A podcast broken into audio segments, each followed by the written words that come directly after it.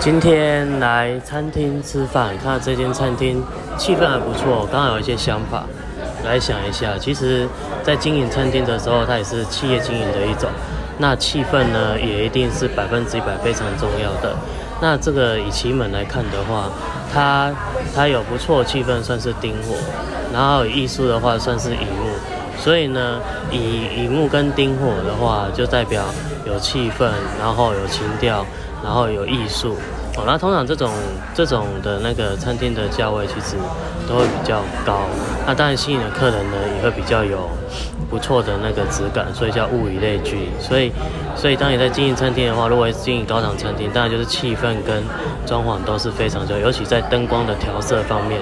哦，那这个也是符合奇门相意的，就是。可以，然后它又比较高贵，有点支付，所以其实呢，有关经营餐厅这这种东西呢，也可以用奇门的那个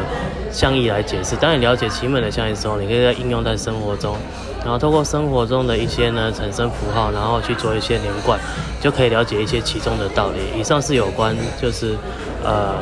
就是经营餐厅也可以用奇门象意来做一些解释。